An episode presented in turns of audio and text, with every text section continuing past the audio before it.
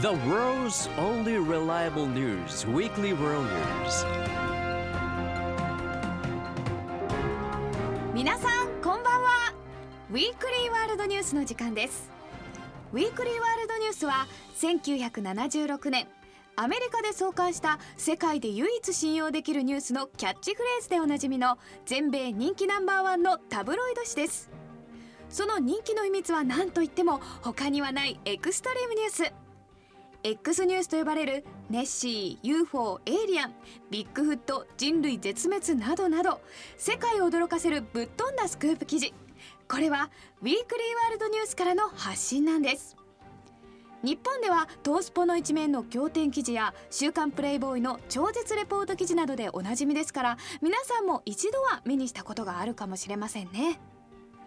パーソナリティはドクター拓司ことウィークリーワールドニュースジャパン編集長の近金拓司とアシスタントの岩井真美でお送りします。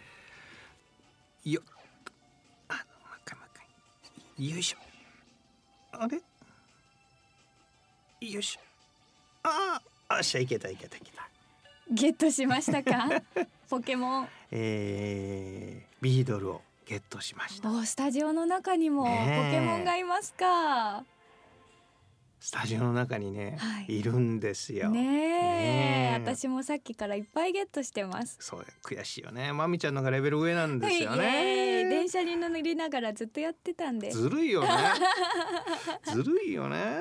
皆さん十分気をつけてポケモンゲットしてください。The world's only reliable news. News. News. Weekly world news はい。ではまずこのニュースを聞いていただきましょう。世界各地に妖精が出現？今年に入りメキシコイギリスタイと世界各地で妖精の出現が報告されています。写真やビデオに収められたその姿は私たちが子供の頃絵本で見たようなまさに人に羽の生えた妖精の姿そのもの。さらに映像だけではなく今まで決して姿を見せなかった妖精の死体やミイラまでも相次いで発見されています。果たしてこの妖精たちの大量出現が意味するものとは何なのか。彼ら妖精の世界に何か異変が起こっているのか。各国の研究者への取材をもとに近金編集長が解説します。うはい。まあもうこれはもう理由は簡単ですね。ほあのこれねポケモン GO の影響ですよ。任天堂の策略ですよ。う妖精が 妖精ゲットだぜができる時代が来ましたか？妖精 GO ですよ。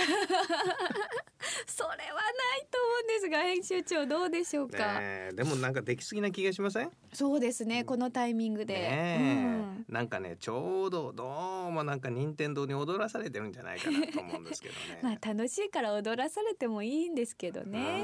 うん。まあさて、はい。ということなんですけども、えー実際ですね、えー実はこの世界中でですね、うんうん今年に入ってから各地で妖精が目撃されている。はいこれどういうことなんでしょうね？あ全く見当もつかないです。うんあのまあこれがね例えばある地域でということじゃなしに、うん世界各地で急はいに今年になってから目撃される。でこれねあの、まあ、皆さん当然そうだと思うんですが「見たよ」と言っても「じゃあ写真は?」って言ったら「うんありません」はい。証拠はないの?」ねというのが普通でしょ？はい。ところがですねこれ各地で写真に撮られたりもしくはですね要はサンプルつまり標本を見つけ捕まえて標本にしちゃったとかですね。あらまあらまどうしますこれ？見たいですね。ね、はい。というわけでですねじゃああのそもそも妖精って一体何なんだろうっていうところから始まって考えていった方がいいと思うんですよね。ろ。はい。まずまみちゃんあこの妖精ってそもそも何なんでしょうね？どういうものだと思ってますか？いやー私が一番驚いたのがさっきのニュースの中で死体が見つかったってあるじゃないですか、妖精ってまあ一生死なないものというか、うんうんうん。可愛くて、うん。なんかずっと永遠の命を持っているような、うん。そんな存在のような嬉しいことを運んできてくれるような、うんイメージなんですよね。なるほどね、うんなるほどね。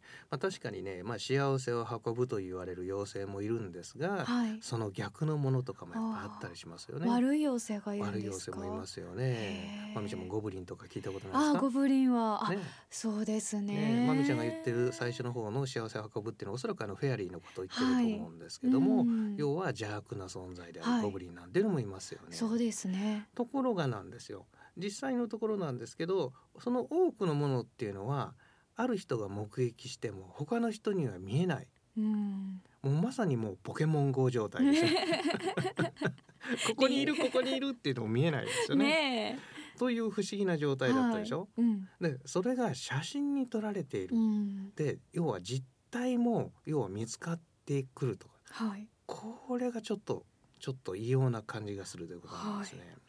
さてじゃあその中身一体何が起こっているのかもうそもそも妖精って何なんだろうっていうところですね。そこからまず考えてみましょうか。はい。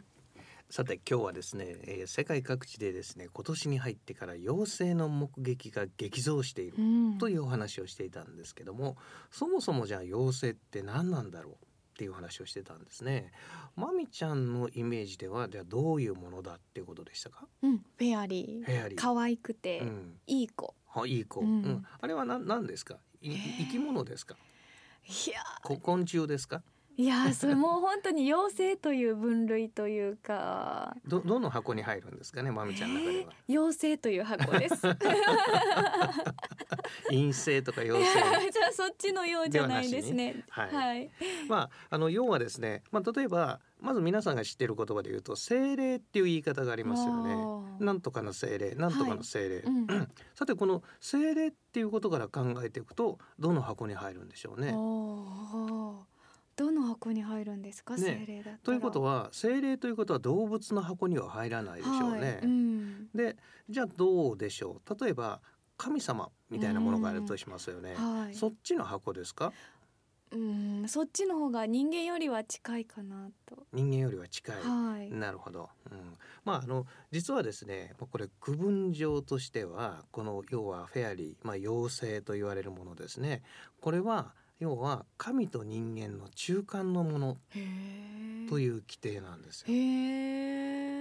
あらまあ不思議でしょ、ううんん。ということは愛の子？要はハーフですか、うん。どう考えればいいんでしょうね。ねこの要は神様と人間の間というところにちょっとそのポイントがあるような気がえ。しませんか？まだだから神様みたいに完璧ではないうん。神様に向かって修行中の段階？あのお寺の小坊主みたいなもなんんかですかね。仏教で言うとまだ悟りを開ききっていない一休さんみたいなもんですか？あー一休さんよりはもうちょっと上かな わからないですけど祝い物差しですけどね まああの、はい実際のところなんですけども、さてだから人知を超えたものって言い方がしますよね。うんはい要は人間の力の及ばないものであるかもしれないけども、どうも神様ほどではないみたいだなと。うん。ですよね。例えばですね、まああの妖精のいたずらっていうのがよくあったりね、うんうん。聞いたこともないですか、はい。ね。ティンカーベルとかもいたずらしますもんね。その通りですね。でこれがどういうことかっていうともう例えばですね神様が怒った時みたいにですねもう天地をひっくり返すような、こんなエネルギーを持ってるっていうかそんなことができそうな気はしませんでしょ？うん。ねなんかあのコップの水をちょっとこぼしてみたり程度の、うん。あまりあのー小さな感じがしますよね。ねいたずらっていうね。いたずらっぽいですよね。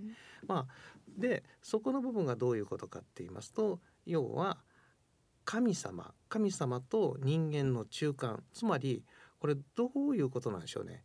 形のあるものと形のないものの中間うん。ですよね、これどう理解したらいいですか？要は例えば人間っていうのは理解できますよね。はい。動物、うん。ねであのまみちゃんの嫌いなあのダイオウグソクムシみたいなものも、でもあれは形のあるものですよね。わ、はい。かりますよね、はい。でも逆に言うと例えばこう悪魔とかサタンっていうもの。これ形のないもので怖いものでしょ、うん。要は形のあって怖いもの嫌なものと形がなくて怖くて嫌なもの。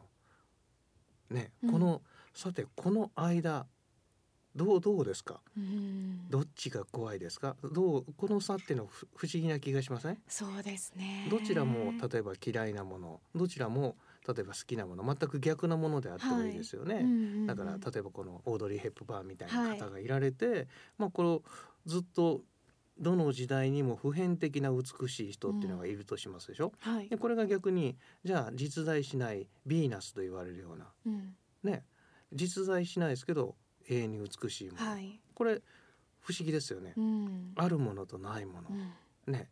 さてじゃあこの中間のものがあるとしたらどんなものなんでしょ消えたりいたりできる存在。うスイッチみたいなもんですか？はい。なんかもう都合が悪いというか見つかりたくないと思ったらパッと消えることができる。もうそろそろ朝だからスイッチ消してって消えちゃうんですかね。夜の間だけスイッチ入れたら出てきて街の街灯みたいな いやかまたどんどんちょっと違う方向に行きますね ねあの要はこの部分が一番不思議で僕たちのこう気持ちをですね何なんだろうっていうざわざわざわっとざわつかせるものだと思うんですよ。要は物質と要はもう全く存在しないものでその中間のものにあたるのが要は妖精と言われるものの場所だと言われてるんですね。だから神と人間の中間のものという表現をするんですけども、うんこれなかなか立ち位置難しいですよね。はい要は、えーさっきまみちゃんが言ってましたけど妖精って死ぬんですか、うんっていう話をしてましたよね。うん実は、まあ、生き物には命がありますよね。はいこれ神様ってのはこれ命ありますか、そうですね。永遠に。永遠のものですよね、うん。形のないものっていうのは精神的なものとか要は実体のないものっていうのは永遠のものですよね。さてこの中間にあるものっていうのはどうなんだろう、っていうのがこれとっても不思議なことなんですよ。ねただ死体やミイラがあるってことはうん、命はなくなってしまうということが分かったということになりますよね。そういうことですね、うん。ですからよく言うんですけども妖精は長生きだって言うんですよね。長生きっていうことはいつか死ぬんだなということなですよ。なんるほど。えでその意味ではだからどうも神様ではない。でも神様ではないですけどもどうも霊的な存在、うん。まあ、精霊と言われ言われ方をしますけどもこれは要は人間と神様とのちょうど間に住んでるもの。うん。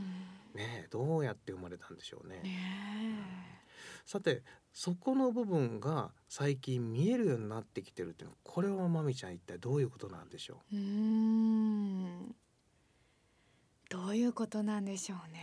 う任天堂の仕業ですか、どうなんでそれがもしそうだったら任天堂さんにも拍手妖精 GO ですかね。要請後ぜひ開発していただきたい。ゴブリン発見ですかね。そうではないと思うんですけどね。ねえ、うん。まあ実際のところなんですけどもさて見えないものが見えるようになる。そして各地で発見されている。このことがどういう意味になるのか、まあ、そしてこれによって次に何が起こりうるのか。この話は来週にしましょうか。Stay tuned. Weekly World News.